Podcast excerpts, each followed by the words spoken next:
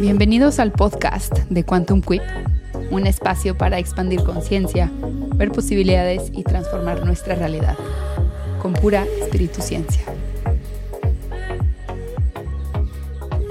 Hoy estamos con una invitada que tiene un lugar muy, muy especial en mi corazón, una de las personas más auténticas que conozco, una persona que se ha convertido no solo en una persona a la que admiro, pero también en amiga, de la cual he aprendido muchísimo. Creo que en otro episodio vamos a tener que contarles lo que yo he trabajado con ella, pero em, para mí es un honor en este episodio poder invitarte a esta casa, a Casa Quantum Quip, Janina Tomasini de de Sabiduría Psicodélica. ¿Cómo estás, Janina Dorada? Muy bien, mi amor, feliz de estar acá en tu podcast. Eh, me acuerdo el, primer día que sacaste el primer episodio y me emocioné porque ibas a tener podcast, porque eres uno de los episodios más escuchados de la historia de mi podcast. O sea, tu entrevista en Sabiduría Psicodélica, la gente la adoró y desde ese momento dije, es que Mariana también debería tener un podcast. Y cuando volteaste y dijiste, tengo un podcast, dije, sí, qué bueno, qué bueno. Que más gente linda siga comunicando, por favor. Así que un honor estar aquí contigo. Gracias, mi amor qué felicidad por, por, esta conexión, este espacio. Y Janina, para los que no te conocen dentro de la comunidad de Quantum, em, platícanos un poquito de ti, porque eres, una, eres como un estuche de monerías del turbo musical, súper artística, pero eres periodista, o sea, eres algo muy completo, muy de todo un poco. Entonces, en, en breves palabras, ¿cómo, cómo, cómo, cómo acabaste acá también? pues bueno, para empezar, soy Géminis, ascendente Géminis, entonces eso ah, podrá ayudar a la gente a entender por qué he explorado como tantas facetas de mi vida y por qué tengo esta necesidad de, de mucha exploración. Soy una persona muy curiosa, tengo muchas ganas de vivir la vida muy intensamente, me fascina estar viva. Y bueno, de profesión soy periodista, me dediqué muchos años a escribir, llevo muchos años sosteniendo procesos eh, de expansión de conciencia. Em, estoy clavadísima en el sonido, soy musicoterapeuta. Mi marido y yo tenemos un proyecto de una radionovela psicodélica que se llama Anecdotario Psicodélico. Tengo este podcast que se llama, gracias, tengo este podcast que se llama Sabiduría Psicodélica, que ya tiene como cuatro años y medio. Eh, es un podcast que yo diría que es como una compilación de posibilidades para la expansión de la conciencia y, se compone de entrevistas y monólogos, de reflexiones muy bonitas de la vida. Creo que es un podcast muy honesto, muy amoroso. Y, bueno, siempre ahí ando inventando cosas, ¿no? Siempre ahí ando haciendo cosas diferentes, pero creo que eso es a grandes rasgos a lo que enfoco mi energía. Me encanta. Creo que, Janina, yo esto te lo he platicado a ti, pero yo te conocí, creo que de tu tercer episodio. Tu tercer episodio si no mal recuerdo, se trata de tu relación con el cuerpo, todo ese procesote, y yo estaba atravesando ese mismo proceso en ese momento y en mi desesperación me acuerdo que te escribí por Instagram y monísima me, me, contestaste y fue como la primera vez que tuvimos como una interacción, yo no sé si tú te acuerdas, yo sí sabía quién eras tú, tú probablemente no, y ya después nos volvimos a reencontrar desde este espacio, así que qué felicidad poder ahora hablarnos de esto que nos apasiona tanto. Y Janine, hace poco hablábamos de que cuando estás como muy comprometido con tu camino de evolución, con tu camino de conciencia, el que sea de que cada quien esté, hay caminos diferentes y, al final cada camino a lo que te invita es a ser brutalmente honesto contigo mismo, a mirarte a ti mismo, desde ver cómo estamos co-creando la realidad hasta ver eh, cómo estamos manteniendo cierta integridad con la autenticidad, ¿no? Dictar, elegir, discernir sobre lo que queremos, lo, descubrir y nombrar lo que sentimos, nos invita a ser congruentes con las acciones, comportamientos, los que queremos transformar, cambiar, porque nos es importante, presentarnos diferentes, pero también esos comportamientos que, sabemos que, que tenemos que sostener porque nos mantienen en un grado de autolealtad, ¿no? De no de no vivir fuera de nosotros. Y a mí me gustaría saber, Janina, ¿cómo, cómo ha impactado tu evolución personal en tu vida, en esta autenticidad, en esta integridad, en la congruencia y en tus relaciones? Ay, qué bonita pregunta. Pues yo creo que no sería la mujer que soy hoy día sin todo mi camino, ¿no? O sea, definitivamente el camino nos va construyendo, va forjando nuestro carácter, nuestras decisiones, nuestras relaciones, la forma en la que formulamos la información, lo que sale de nuestra boca, lo que comemos, em, cómo apreciamos la naturaleza, eh, la conciencia social que tenemos, ¿no? O sea, como que creo que la, el trabajo personal se ve reflejado en absolutamente todo, es como si lo transpiráramos. Tú puedes ver a una persona y con verla una sola vez y tener una sola conversación, puedes darte cuenta de qué tanto ha caminado el camino, ¿no? Y de qué manera lo ha caminado, porque creo que tenemos una, un falso concepto de que la vida debería de ser como solamente hedonismo y fácil y que todo debe de ser fácil y todo debe ser cómodo. Y no, también este es un camino guerrero, también este es un camino en donde múltiples dificultades se nos aparecen y nosotros tenemos que tener la inteligencia todo el tiempo y los recursos a nivel emocional para sostenernos en todo lo que acontece.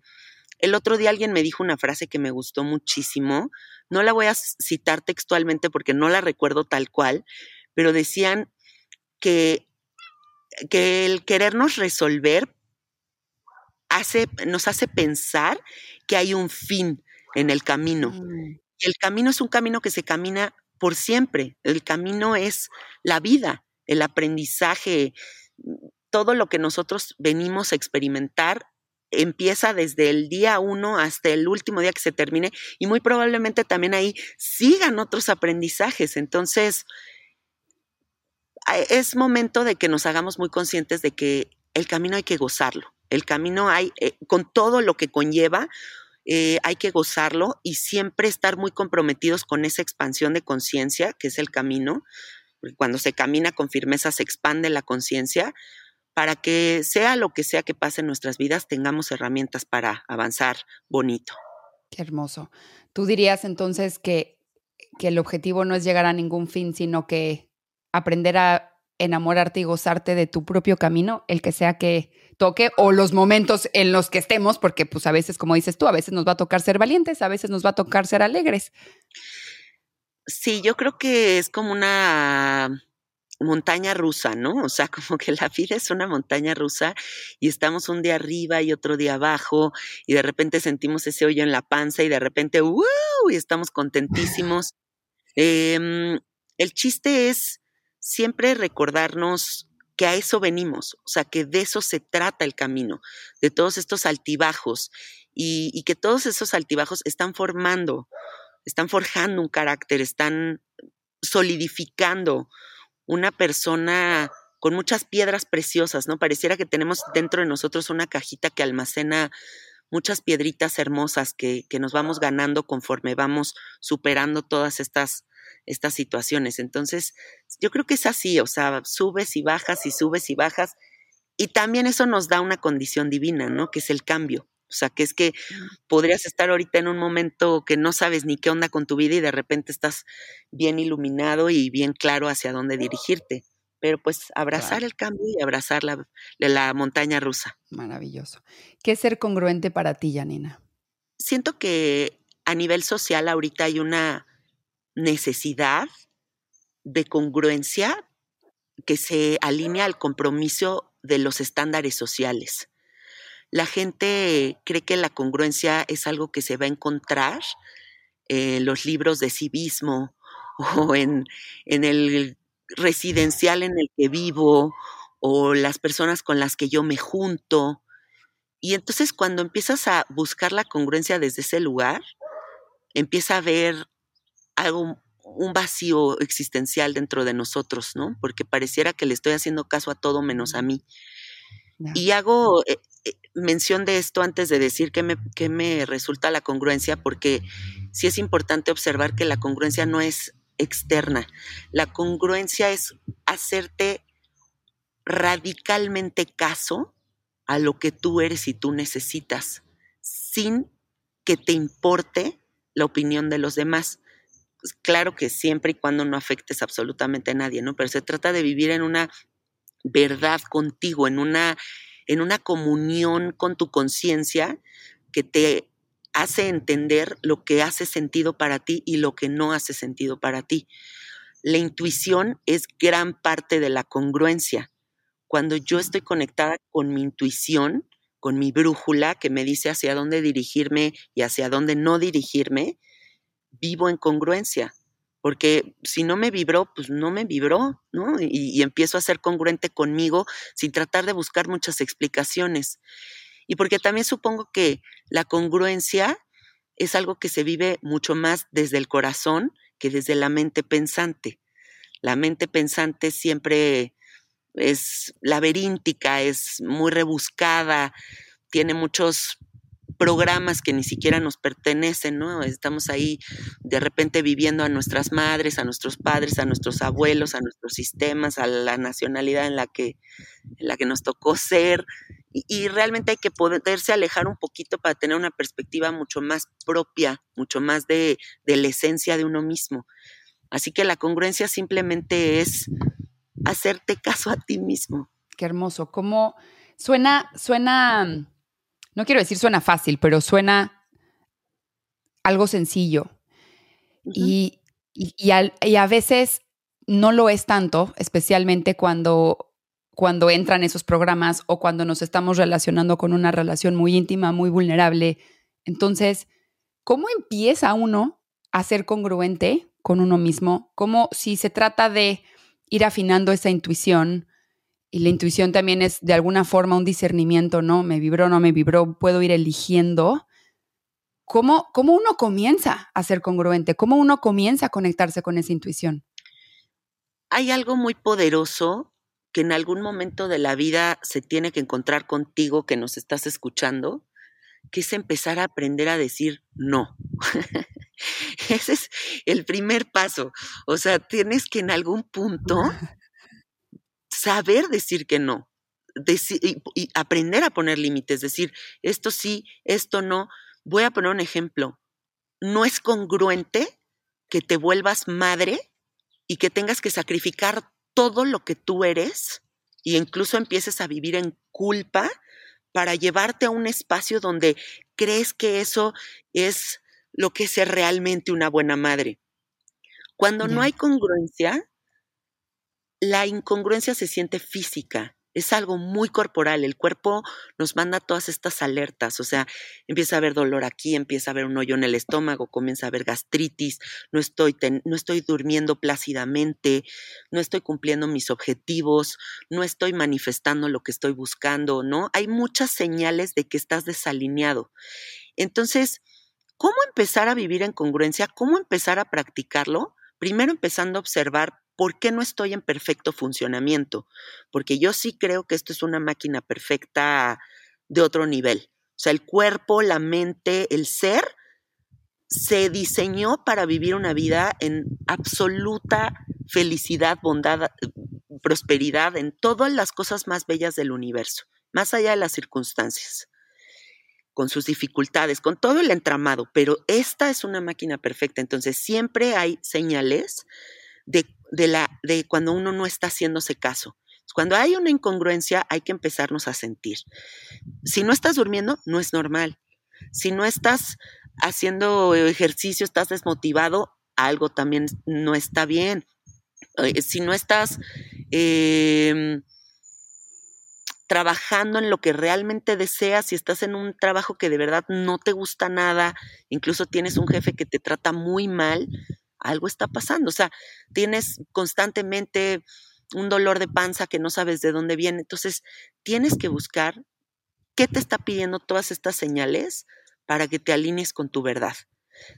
A lo mejor, y eh, regresando al ejemplo que puse, lo más congruente para ti es ser una mamá más libre, más alivianada, que busca menos la aprobación de todos, que le, que le digan, ah, eres la mejor mamá del mundo, eres como la señora que sale con las galletitas en la charola y consiente a todos los niños, ¿no? O sea, a lo mejor y eres otro tipo de persona y eso está muy bien. Y empezar a abrazar la autenticidad, yo creo que es también algo muy poderoso, o sea, como encontrarte distinto y que eso distinto te empodere, te empodere, porque si tratamos de uniformar a la sociedad, pues sí está muy cabrón. Está muy, está muy difícil. Dime algo, Janina, ¿qué es la autenticidad para ti? la autenticidad es entender las infinitas posibilidades del universo. Yo siento que hay veces que estoy ahorita aquí en un jardín, ¿no? Entonces, de repente, vamos a poner este ejemplo, estamos viendo un pasto, este, como si yo estuviera agachada viendo un pastito. Y se me olvida que si levanto mi cabeza y veo hacia arriba, hay un cielo que te cagas, un árbol infinito con millones de hojas, un espacio abierto con millones de posibilidades para mí y yo solamente estoy viendo el pastito. Entonces, vivir en autenticidad creo que también consiste en la amplitud de pensamiento. Si nosotros no nos salimos del pastito, no nos vamos a dar cuenta que tenemos otras posibilidades. Si a mí, a mí me han dicho siempre que el deber ser es así y que yo tengo que vivir en este sistema de reglas así de cuadrada, ¿cómo voy a explorar mi autenticidad? No hay manera. Entonces, el trabajar en la apertura de nuestra mente es la llave para poder vivir en autenticidad. Porque a lo mejor y termino una relación de pareja y sí me duele mucho, pero también eh, me doy cuenta que esa relación era el pastito y el, y el espacio abierto, el cielo, el árbol gigantesco y todo esto otro, también está aquí y yo estoy aferrada con el pinche pastito. Entonces, todo el tiempo recuérdense eso, o sea, siempre hay mucho más. Y, y creo que también para vivir en autenticidad se requiere una absoluta aceptación, una aceptación radical de los otros. O sea, yo no mm. puedo exigir vivir en autenticidad si yo quiero validar o invalidar, invalidar la vida de los demás. Si yo me siento la jueza que critica si eso es correcto o incorrecto, o si, ay, subió una foto en bikini al internet, o si, ay, qué loco hace plantas de poder.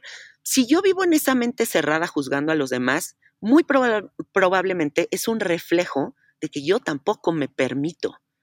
Entonces, si quieren comenzar a vivir en autenticidad, tiene que haber una aceptación radical de tu ser y de todo lo demás que sucede alrededor, porque no vienes a cambiar al mundo, vienes a vivir tu vida aceptando los procesos y honrando los procesos de los demás. Qué fuerte esto que estás diciendo. Nunca había escuchado una definición de autenticidad como esta. Autenticidad es reconocer las infinitas posibilidades que siempre están. Y entonces pareciera, o sea, con esta definición, como que siempre podemos ser todo y más. O sea, siempre hay algo más que experimentar, siempre hay otra cosa que puedo mirar o reflexionar o transformar o gozar o experimentar o probar o conocer sobre mi propia experiencia, ¿no? Me parece increíble esta definición. Gracias, mi amor. Y dime algo, dijiste también algo bien potente, como de empezar a ser congruente está muy conectado con aprender a decir no, que muchos de nosotros, me super incluyo, he, caído, a veces todavía caigo, a veces me sigue pasando, caigo en este programa de tener que complacer al otro, ¿no? De no puedo marcar un límite porque te vas a ver como una dura, como que no quieres a los demás, como que no merecen tu atención o como una mala persona o como una mala jefa o como una mala amiga. Y esto al final está, si la congruencia se vive a través de empezar a marcar límites, ¿qué tienes que, o qué crees tú, Janina, qué crees tú que tienes que conocer para poder marcar tus límites? ¿O por qué nos cuesta tanto trabajo poner límites? Mira, lo primero que tiene que escuchar la gente ante esta pregunta es que no es tu responsabilidad nunca en la existencia, nunca va a ser tu responsabilidad la completud, la felicidad, la solidez de cualquier otro ser humano. No me corresponde. O sea, si tú no tienes inteligencia emocional para recibir mi no, no es mi problema, desgraciadamente, ¿no? O sea, qué mal pedo, pero así es. En, en, esa, en ese sostenerte en lo que acontece es un trabajo completamente personal. Entonces, sí tenemos que empezar a hacernos a la idea de que no nos corresponde cómo se recibe la información. tampoco se trata de ser un cínico que va por la vida ahí soltando, pues yo pienso esto de ti, o sea, no, no, no, yo, yo nada más hablo de decir sí, no, o de lo que a ti te hace sentido y de lo que no te hace sentido. Cuando tú empiezas a entender eso, que no es tu responsabilidad la parte del otro, desde tu lugar firme, amoroso, definitivo, dices no. Y la gente te empieza a ver en esa solidez y lo recibe de una forma muy bonita, porque dice, ah, qué padre, o sea, qué padre que ya tiene como estos pantalones para decir las cosas así. Yo quisiera hacer eso, ¿no? Bueno, eso por un lado. Por otro lado, creo que los límites van creando gran parte de nuestra realidad. Porque si yo empiezo a decir esto sí, esto no, con estas personas me junto, con estas personas no me junto, estos proyectos tomo, tantas horas trabajo, tantas horas no trabajo, vamos creando la realidad de nuestros sueños, ¿no? O sea, creo que ese, ese discernimiento, ese poner límites va creando la realidad de nuestros sueños. Entonces, si la gente está buscando realmente vivir una vida maravillosa, que se alinea a lo que ellos tienen en su mente, van a tener que cortar algunas cabezas, van a tener que decir esto sí, esto no, esto, y está perfectamente bien, porque al final la experiencia es muy propia, ¿no? O sea, nos vamos dando cuenta conforme va avanzando la vida que sí tenemos muchas relaciones, que nos encontramos grandes maestros, que hay muchas terapias que nos hacen crecer muchísimo, pero al final todo nos regresa a nuestra propia maestría. Todo es como todo ese trabajo en el exterior para regresar acá, regresar a casa y darnos cuenta de que sí elegimos este personaje por una razón muy específica de crecimiento y evolución. También honrándonos mucho, ¿no? O sea, como honrando tus decisiones, honrando tu sentir, honrando tus presentimientos. Em, yo creo que eso. Qué hermoso. Y dime, dime algo, cuando, no sé, colocas ese límite, y pareciera que no, que no, esa persona no puede tomarlo, ¿no? No se puede tomar ese límite, no es nuestro problema la responsabilidad emocional de ese personaje, buenísimo. Y también yo creo que hay relaciones que llegan a su ciclo, ¿no? Que, cumplió un ciclo, que cumplió una, una misión, un propósito dentro del camino de cada quien. Creo que una persona que no puede respetar los límites de otra es una señal de que a lo mejor es una es momento de cerrar ese ciclo en esa relación. ¿Cómo se cierra un ciclo? ¿O cómo, cómo dirías tú, si mantenernos en esta congruencia, en esta integridad firme pero amorosa, sin caer en el cinismo, pero sin caer en el valemadrismo, sin serle infiel a uno mismo, ¿cómo cerramos este ciclo cuando, cuando, cuando estamos aquí en esta situación? Mira, a mí las plantas de poder me han mostrado múltiples veces, he estado inmersa en esos escenarios en donde la impermanencia se hace tan visible, ¿no? Así ese espacio tan donde no puedo agarrarme de nada, donde no puedo tener aprensión, porque si no me da un revolcón que no me la acabo. y estoy en ese espacio de impermanencia, de desapego radical. Y, y en ese espacio recuerdo que todo es cíclico y que hay personas que se van a presentar en nuestro camino y podrían ser relaciones o encuentros de, un nivel tan hermoso, ¿no? De amor, de, de aceptación, de belleza, de que traigan cosas divinas a tu vida, pero también relaciones muy conflictivas, encuentros muy extraños donde parece que se abre la coladera y empiezan a salir unas cosas que dices, madres, ¿qué, se acaba de abrir? Pero en todos esos procesos siempre hay que tener la claridad para dejar ir, porque todo, es, todo muere para que resurja. Y si nosotros dejamos que partes de nosotros mueran, relaciones que teníamos, que nos gustaban muchísimo, pero es cíclico y se acaban y dejamos que mueran, abrimos espacio para lo nuevo.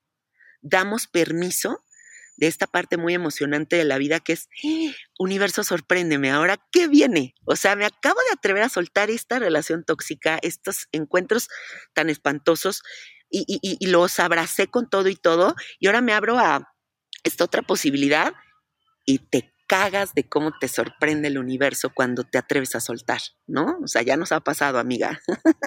Ya nos ha pasado, vaya que sí. o sea, no puedo creer que me abre otro tan mágico. Entonces sí creo que es una urgencia que entendamos que en cada muerte, como lo dice Alonso del Río en una de mis canciones favoritas, en cada muerte hay un nacer y por eso duele estar tan vivo. ¿No? Así esa canción se llama El Abismo, es una de mis canciones favoritas y dice, porque en cada muerte hay un nacer y por eso duele estar tan vivo. Y e, eso creo que describe esto, ¿no? O sea, hay que dejar ir, hay que dejar ir, todo el tiempo hay que dejar ir. Ay, es una profunda prueba de constante desapego. O sea, es no te apegues, no te aferres a nada. O sea, es, es una prueba fuerte, ¿no? Porque hay cosas como más fáciles de soltar y luego hay otras relaciones más difíciles de soltar, ¿no? Como por ejemplo, una pareja, una, no sé, mejor amiga, em, incluso ciertas relaciones con nuestros familiares. O sea, este, este morir, nacer, morir, nacer, existe en nuestras relaciones, en nuestra relación de pareja, en la relación que tenemos con nosotros mismos, en la relación que tenemos con amigos, no, más allá de que si se va o no de mi vida, sino que el formato de relación que teníamos ya no funciona, tiene algo muere y algo nace también. Sí, totalmente. Creo que es que tenemos que entender mucho como esa parte de la circularidad de la vida, ¿no? O sea, como que son se tarda. Hay veces que una enseñanza puede tardar mucho, no es tan inmediato. O sea, hay veces que se abre aquí y vamos a tener que recorrer todo un círculo de un buen de cosas hasta que de repente podría ser así, dos años después, de repente ya se cerró así el circulito y dices, ah, no mames, ok, ok, ok. Ya entendí. Ah, entendí todo el escenario tan elaborado por el que me llevaron para llegar a esta enseñanza. Entonces también hay que trabajar muchísimo la paciencia, ¿no? O sea, mm. hay que tener una paciencia muy cabrona ante los procesos, ante las enseñanzas. Y a mí algo que me ha, ayudado mucho en la vida, ahorita que he navegado como semanas difíciles, eh, algo que me, hace, me ayuda mucho es como la aceptación absoluta de todo lo, de todo lo que se presenta en mi vida. Porque sí creo que la realidad y la configuración de este universo es perfecta. O sea, todo tiene un porqué. Todo tiene un porqué. No es así nada más. O sea, todo tiene un porqué. Entonces hay que recibir la vida con esa aceptación. Cuando uno de verdad se rinde ante la existencia, cuando te cansas de luchar, porque esa lucha es el control, quiero que sea de tal manera, ¿por qué no está saliendo como quiero? Nunca va a salir como quieres, güey. O sea, aceptar total y absolutamente todo lo que está haciendo y entonces la vida parece que te deja de atacar, ¿no? O sea, es como un, ah, pues sí está bien bonito, güey, aquí, o sea, todo está bien. Con todo y todo. Puedo respirar todavía, sí. Ahí se abre a lo que sí hay. Ok, y dime algo, Janina, en todo este trabajo o el trabajo que, o tu camino recorrido, ¿cómo ¿Qué podrías decir? Me da mucha curiosidad saber cuáles son tus no negociables en tus relaciones. ¿Qué, ¿Qué se ha vuelto más valioso para ti? ¿Qué se ha vuelto más importante? ¿Qué se ha vuelto en tu vida más congruente que esté presente? En tus relaciones, en tus días, en, en, tu, en tus dinámicas, en tus interacciones. Eh, pues así como generalizando, porque mm, porque tengo a lo mejor innegociables como en mi familia, otros en mis amistades, otros en mi relación de pareja, pero como las esenciales de cualquier encuentro que yo quiera sostener, eh, de personas que me empiezan a interesar y con quien quiero empezar a establecer un lazo, para mí es muy importante que sean personas que tienen un trabajo personal previamente hecho, porque eso hace que las relaciones sean muy interesantes, ¿no? O sea, una persona que está pues, comprometida con el camino de la evolución de la conciencia, en la forma en la que sea, ¿no? O sea, eso para mí es muy importante. Por supuesto que siempre el respeto, para mí el respeto es fundamental. La aceptación absoluta, porque yo en mis relaciones, en mis amistades, yo no quiero cambiar a mis amigos. yo no, yo no formulo mis relaciones desde un lugar en donde yo sienta que tengo que decirles en qué la están cagando. Yo siento que eso es un diálogo propio. O sea, uno solito topa con pared, uno solito sabe que tiene que cambiar. No creo que los amigos estén ahí para estarte juzgando. Yo no llevo a cabo así mis relaciones. Prefiero más bien siempre que encuentres un espacio de mucha aceptación conmigo, de mucho amor, de donde te apapacho en tu proceso para que tú solito te reveles a ti, porque además, pues es que, ¿qué le va a revelar uno a alguien, ¿no? O sea, es de verdad un proceso completamente personal, güey. Y mm, algo que también me gusta mucho es, eh, pues me gusta mucho dar, entonces también me gusta mucho que la gente también sea dadivosa conmigo, ¿no? Me gusta mucho que, que nos que nos demos de la forma en la que sepamos dar, pero siempre como saber que hay esta abundancia y estas ganas de compartir eh, uno con el otro, eso también para mí es no negociable. y mm, ¿qué otra cosa podría ser en este mundo de establecer reglas para tener relaciones sanas?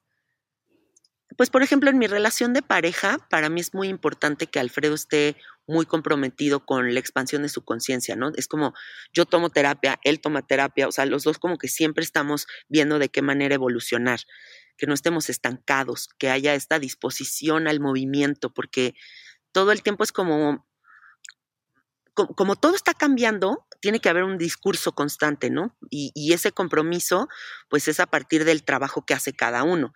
Si no está sólido este y no está sólido este, pues entonces lo de en medio se vuelve un problema, ¿no? Y, creo que eso es bien importante, el compromiso con, con traer lo mejor que tengo a la mesa. Total, qué fuerte. Dime algo, ¿tú crees que decirle a pareja, amigo, hermano, mamá, oye, tienes que ir a terapia, o sea, ya tienes que ir a terapia, más allá de, no desde un juicio, ¿no? Encontrar una forma amorosa de poder decir eso. Yo lo que percibo a veces es que se, se, se recibe como violento, se recibe como violencia. Entonces, e, e, estoy súper de acuerdo contigo en, en, creo que cuando llega un punto en tu camino dices, no, no, yo ya no me puedo sentar en esas mesas en las que solo hay queja o chismerío o juicio hacia la otra o herida de la hermana, entonces ataco a la otra y no hago más que hablar de la otra, pero luego estoy con ella y mm, pareciera que todo bien.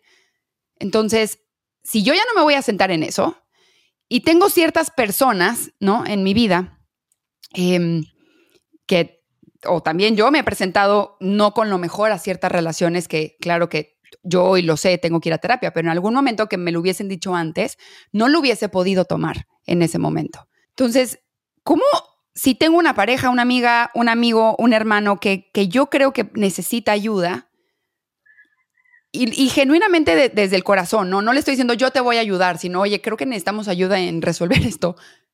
¿Cómo se dice eso? Sin que pareciera como viol o sin ser violento.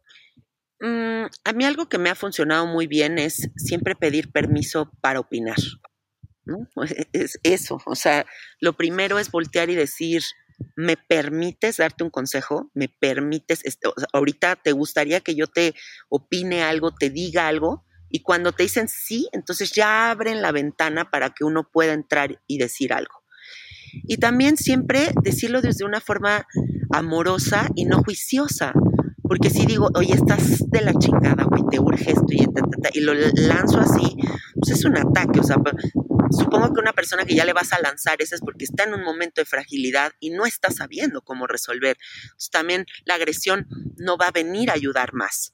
Siempre siento que el amor es la respuesta, ¿no? Porque eso el miedo o el amor o el odio o el amor, o sea, entonces siento que sí debe de ser como con permiso, o, si tan héroe me siento y yo quiero ayudar a los demás, entonces haz algo por alguien, por esa persona, no, no nada más le digas algo, porque decirle algo a lo mejor y no ayuda de absolutamente nadie, de nada.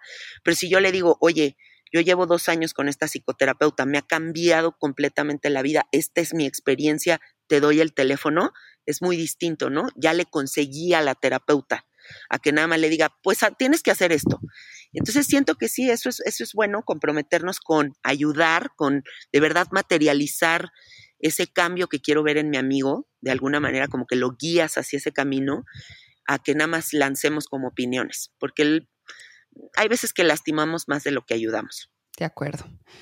¿Cómo llevas una relación, no sé, alguien en familia, ¿no? Donde a lo mejor una de las partes pues no tiene un compromiso con un trabajo de conciencia. Y está bien, ¿no? No, no, no porque yo lo considero valioso y necesario, otra persona lo tiene que considerar valioso y necesario. Cada quien puede tener sus valores, pero entonces, ¿cómo me relaciono con esa persona? Y creo que todos tenemos familiares, ¿no? Familiares que creen que todo esto de la evolución de la conciencia es patrañas, por ponerle una palabra, o sea, que, que, que, ni al caso, que no es así.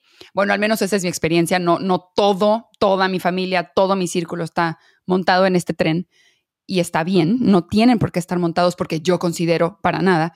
Pero entonces, ¿cómo, cómo llevas esa relación?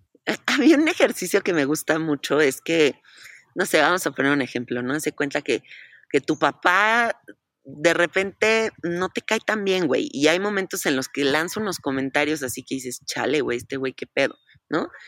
Entonces, le vas a poner un apodo al personaje en el que se convierte cuando está tirando mierda, ¿no? O sea, vamos a ponerle changoleón. Y entonces, cuando se transforma en changoleón, yo aprendo que es el momento en el que me tengo que ir, poner mis límites y no relacionarme ese no es mi papá, es Changoleón, ahorita está en Changoleón, no me voy a clavar con Changoleón, no me va a robar mi paz Changoleón, güey. Entonces, ahorita yo me alejo de Changoleón, güey, o sea, bye.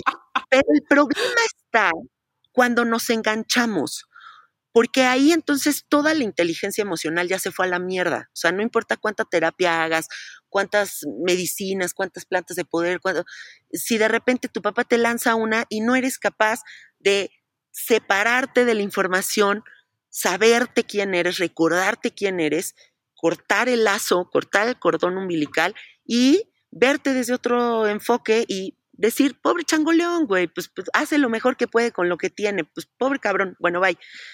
Eso es lo que tenemos que empezar a hacer, o sea, ver a, los changoleones que se nos presentan en el camino y no engancharnos, no engancharnos, porque de verdad, nada en esta vida, nada en esta vida es personal nada es personal. Las personas que hacen daño, realmente, pues imagínate lo que tienen dentro. O sea, toda la mierda que tienes que tener dentro para que, wow, saques así la garra.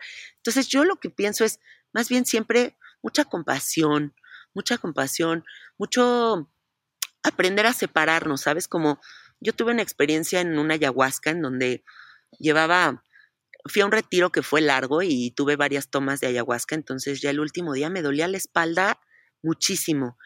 Y de repente cuando empezó la ayahuasca a hacer efecto, te lo juro, de repente volteé y, dije, y yo estaba como fuera de mi cuerpo físico y dije, mira, ese cuerpo tiene dolor de espalda, ¿no? Y lo pude, como, ah, mira ese dolor de espalda.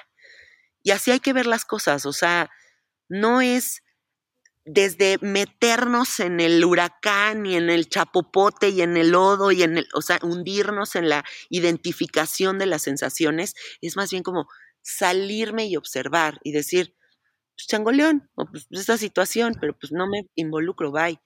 Y de esa manera podemos vivir mucho más ligeros y con la vida mucho más fluida que tanta enganchamiento con tanta cosa. Qué increíble ejercicio, me encantó. Voy a hacer eso de changoleón. No solo para el otro, ¿no? O sea, también para mí. ¿ah? Ahorita estoy de changoleón. Me voy a retirar porque no soy ese persona, o sea, no soy eso. Estoy en ese momento enganchada con algo que me está, digamos, se mete todo el entramado de la mente, pero no soy eso. Entonces, si me hundo en esa identificación, me convierto en el mismo huracán autodestructivo. Exacto. Y ahí... Hay días que somos changoleones. Estaba total. Sí, nos va a pasar. Y ahí ya me abandoné. Si yo me identifico con que soy el changoleón, que yo soy ese huracán, ya te abandonaste a ti, ya, te, ya abandonaste la totalidad de lo que, de todo lo que eres, de todo lo que estás haciendo. Y ahí ya no hay congruencia. Exactamente. Y entonces ya, otra vez, desperdiciaste un día de tu vida con el cortisol a tope, con la angustia full, con el coraje, pero no dejo de pensar en esa persona y ya me robó mi paz y nunca se lo voy a perdonar. Y no, güey, o sea, otra de las filosofías de mi vida, que se las comparto, es, yo siempre digo, es un perro, pues, y que lo bañe. O sea, no es mi perro, güey. O sea, perro baña, así decimos mi marido y yo, perro baña, güey, o sea, no es mi perro, es su perro que baña a su perro. O sea, yo no tengo que bañar perros ajenos. Entonces, siempre recuérdense, perro baña, perro baña, güey, bye. O sea, yo no me voy a clavar ahí, güey. Ok, qué hermoso. Su changoleón atiende su changoleón. Yo no, yo no voy a andar bañando su changoleón. Exacto. y para la gente que nos no sepa quién es Changoleón, o sea, es que había un homeless aquí en la Ciudad de México que salió mucho tiempo en Televisa, como en los programas de Facundo, y era un señor que siempre estaba borracho y decía como incongruencias, decía como Changoleón, así, ah, ¿no? y era este personaje como muy, este, pues, siempre hasta el pito, ¿no? Entonces, como que término changoleón porque es como de verdad ver a la gente cuando está en ese trip, güey, y dices, güey, bye. Increíble, total.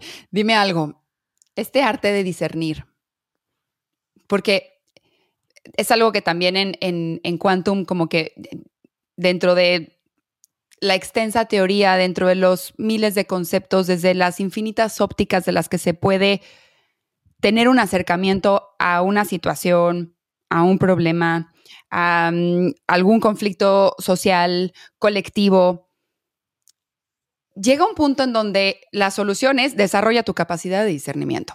O sea, aprende a elegir por ti lo que para ti va resonando como verdadero, lo que te va generando esa congruencia que como ya lo explicaste, se siente en el cuerpo, el cuerpo te da las señales. ¿Cómo, qué es este arte de discernir para ti? ¿Cómo vives este arte de, de discernimiento? Mira, yo creo que la palabra discernimiento también va de la mano de diseccionar. O sea, discernimiento que disecciona, ¿ok? Voy a poner varios ejemplos. Tú sigues 10 cuentas en Instagram de noticieros y empiezas a ver lo que comunican. Y empiezas a darte cuenta de que uno le tira mierda a tales partidos y se ve muy claramente. Y otros le aplauden todo a un partido. Y otros medios son más neutrales. Entonces yo en mi discernimiento voy a empezar a darme cuenta de eso a partir de la observación y voy a decir, le voy a dar un follow a esto y a esto y esto y esto porque yo no quiero que me hagan coco wash. Yo tengo mis propias convicciones, no me voy a dejar influenciar por toda esta información que hay. Entonces, ese es un ejemplo. El discernimiento también es, por ejemplo, ahora en el mundo de los podcasts, que hay tanta, tanta información y hay tanta gente que no se ha trabajado a sí misma ni un poco. Y entonces yo empiezo a idealizar a Janina, la del podcast, y todo lo que diga esa mujer es verdadero y todo lo que diga yo lo voy a compartir con absolutamente todos. Y si no tengo discernimiento, empiezo a idealizar a una persona o le empiezo a colgar en la hoguera, pero al final la falta de discernimiento es lo que no nos permite ver con claridad que todos aquí en esta vida estamos viviendo una experiencia humana y que nadie tendría por qué estar arriba o nadie tendría que estar abajo.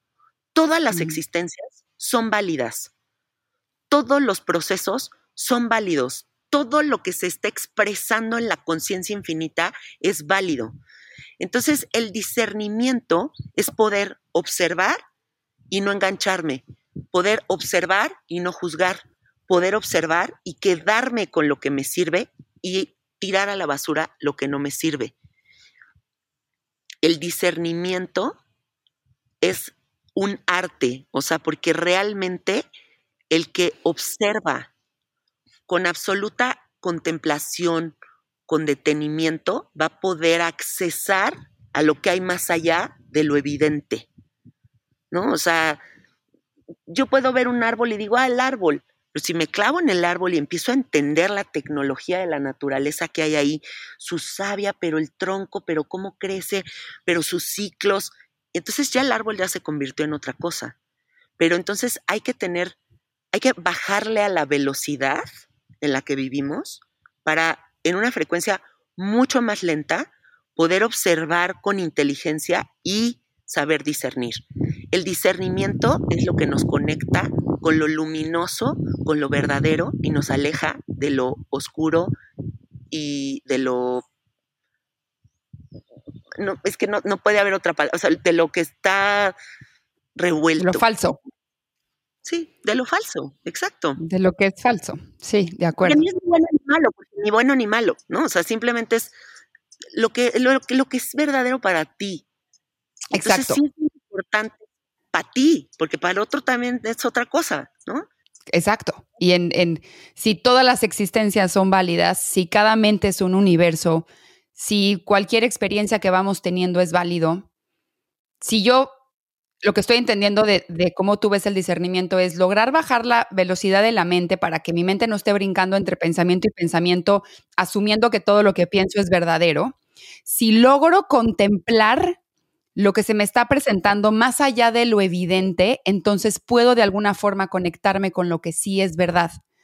Y esa verdad, por lo general, no va a incluir un juicio. Yo lo que, yo lo, como hay tantas corrientes, como hay tantas ópticas que a mí me encanta estudiar todas, me encanta platicar de todas, me gusta encontrar las similitudes de todas, lo hemos platicado tú y yo en, diferentes eh, pláticas de las corrientes que existen, de todo, desde lo más esotérico hasta lo más tradicional a lo mejor, y, y al final como que, no lo sé, una similitud muy esencial que encuentro es que si estás en un camino de conciencia o estás en un camino espiritual, algo, algo en ti se vuelve más flexible o da un espacio sin juicio a que toda la existencia puede existir con todas sus matices. Entonces, si estás juzgando porque crees que tienes la verdad o porque creemos que tenemos la absoluta verdad en la mano o porque estamos idealizando a otro o por lo que sea, estamos muy lejanos de eso espiritual. O muy lejanos de ser esa parte luminosa que no le da entrada a toda la infinidad de la existencia. Es que acabas de darle al clavo, o sea, ya desde atrevernos a decir que sí es espiritual y que no es espiritual. O sea, ¿en qué momento se nos olvidó que somos seres espirituales en una experiencia humana, pero no al revés, humanos buscando la espiritualidad? O sea, todo es espiritual. O sea, ¿en qué momento nos ponemos en una posición como de que es que yo sí, tengo la llave de la espiritualidad y ya tengo una conciencia superior. Y esa persona que sigue trabajando en una oficina y que no ha hecho plantas de poder no sabe nada, ¿no? O sea, suponte. Imagínate, entonces, ¿dónde está realmente eh, como esa conciencia de aceptación radical que nos abre las puertas a la conciencia más divina de todas, que es la unidad, que es de sacar la frase hippie la frase trillada hippie de todos somos uno, de la, del solo la frase, a encarnarlo, a vivirlo verdaderamente, a darme cuenta de que sí, yo soy mi hermano y yo soy, mi, yo soy este árbol y yo soy tú y por eso te respeto y te honro. Y no sé, o sea, sí siento que debemos de buscar experiencias que nos recuerden eso, o sea, que nos recuerden la unidad, que nos recuerden que no hay espacio de conciencia más elevado que eso. Y una vez entendiendo la unidad, no puedo regresar a tirarle mierda a alguien, no puedo regresar a decir esto sí es espiritual y no es espiritual, porque entonces no, no, no, no, no, no, no hace congruencia, regresamos al mismo tiempo, no hay congruencia, no hay congruencia. Exacto. No es congruente. No es congruente decirme a mí misma, yo soy la espiritual, si estoy juzgando a otro. Además, si, el, si la espiritualidad es que tu conciencia cada vez más reconoce al espíritu y que solo el espíritu existe y que como solo el espíritu existe, todo cabe dentro de ese espíritu, unidad, ¿por qué yo tengo que tener un punto de vista? Porque yo creo que yo tengo la verdad. El yo es el ego. Entonces, yo, yo, yo, yo, yo, que juzga, que te impone la verdad, que te va a decir lo que es espiritual, que tienes que seguir no sé qué, que eh, tienes que idealizar tal corriente, que tienes que pensar tal, que aquí están tu set de creencias que tienes que creer para entonces ser alguien espiritual, es lo más opuesto a lo que es ese espíritu unidad, que es más flexible, que todo cabe, que da permiso de existencia, que qué más es amor que eso tienes todo el permiso de vivir para que entonces puedas reconocer ese amor que te vive o que te respira o que te palpita o que está en el árbol o que está en el otro, aunque no te caiga bien, aunque, aunque esté en nuestros enemigos que a lo mejor están sufriendo muchísimo o normalizaron cierta violencia y no tienen de otra cómo reaccionar. No significa que tengo que darle permiso a que nos pisoteen, a que abusen, por supuesto que no, pero siento que esta congruencia, como ya, cuando ya como se vuelve un valor, cuando ya se vuelve un mecanismo interno de ser, te lleva a cuestionarte o a reflexionar hasta lo más profundo del pensamiento o de la conducta que claro que nos vamos a presentar incongruentes en algún momento de la vida, pero creo que esta, esta congruencia como valor es algo que te acompaña y te hace reflexionar, aquí estoy siendo incongruente y ya no puedo hacer eso. Y te voy a decir algo que se me acaba de venir a la mente. No hay nada más congruente que la incongruencia. Exacto. O sea, güey, ¿real? ¿Quieres ser congruente? Sin congruente, güey. Porque el humano no puede ser congruente todo el tiempo. Y si te tratas de llevar ahí, te vas a solidificar, te vas a volver un amargado. O sea, porque yo tengo que ser congruente y todos tienen que ser congruentes y soy el justiciero del universo. Y, pobrecito, o sea, qué hueva. La incongruencia es parte de la condición humana. Pero también eso nos hace todas estas reflexiones donde dices, ay, no mames, qué lado tan extraño en mí. A ver, no, ahora me voy para el otro lado y ¡pum! De repente das el saltito cuántico y estás en otro lugar bien luminoso. ya salió changoleón. Dejas de ser el changoleón tantito, que fuiste tantito y luego ya te vas hacia otra cosa más bonita. Dentro de más sólidos nos volvamos, dentro de más nos creamos nuestras propias historias y nuestros juicios y, y, estas como cajoncitos en donde ponemos esto es incorrecto y esto es correcto y esto sí está bien y esto está mal, más difícil nos va a ser la vida. Eso es un hecho. O sea, porque son límites que uno solito se pone. Y como lo acabo de decir al ratito, hace ratito, lo más delicioso que te puede pasar es siempre estar consciente de las infinitas posibilidades del universo. O sea, ¿vas a vivir viendo el pastito o vas a ver el cielo abierto, divino, que pasa día, tarde, noche, estrellas? O sea, el, cada vez que tú estés solidificando, nutriendo un concepto, más difícil te vas a hacer la vida. ¿Qué pasaría si empezamos a vivir un poquito más en el signo de interrogación? Universo, sorpréndeme. O sea, a ver, ¿no? A ver, esta persona en otro momento de mi vida la juzgaría y diría no. A ver, ahorita voy a permitir una conversación con esta persona. A ver, cuéntame. Y te empiezas a dar cuenta, cuando de verdad abres tu corazón así, que todo el mundo tiene algo hermoso que aportar. Todo el mundo tiene belleza dentro de, sí misma, ¿no? Entonces, hay que, hay que ver belleza, hay que ver belleza en el universo. Así nos vamos a hacer más bonita la vida. Qué hermoso. Janina, me encanta hablar contigo. Tengo mil preguntas más que quiero hacerte, de, de, de nomás de, toda la sabiduría que tienes sobre las plantas, pero creo que eso lo vamos a guardar para otro episodio. Em, sabes que esta es tu casa, te adoro con el corazón, me, da mucha felicidad tenerte cerquita, me encanta tertulear contigo, platicar contigo de todos estos temas. Em, infinitas gracias para, por platicarnos todo esto. Para las personas que te quieran buscar, cuéntanos dónde te encuentran, qué ofreces, qué, qué, mm, qué haces, qué, qué, sistemas de contención tienes. Pues clávense en el podcast, o sea, creo que, que esa es una buena forma de conectarse conmigo. Ahí encuentran sabiduría psicodélica en todas las plataformas y el Instagram, sabiduría psicodélica igual. Y, por ahí vayan viendo y descubriendo qué hay por acá.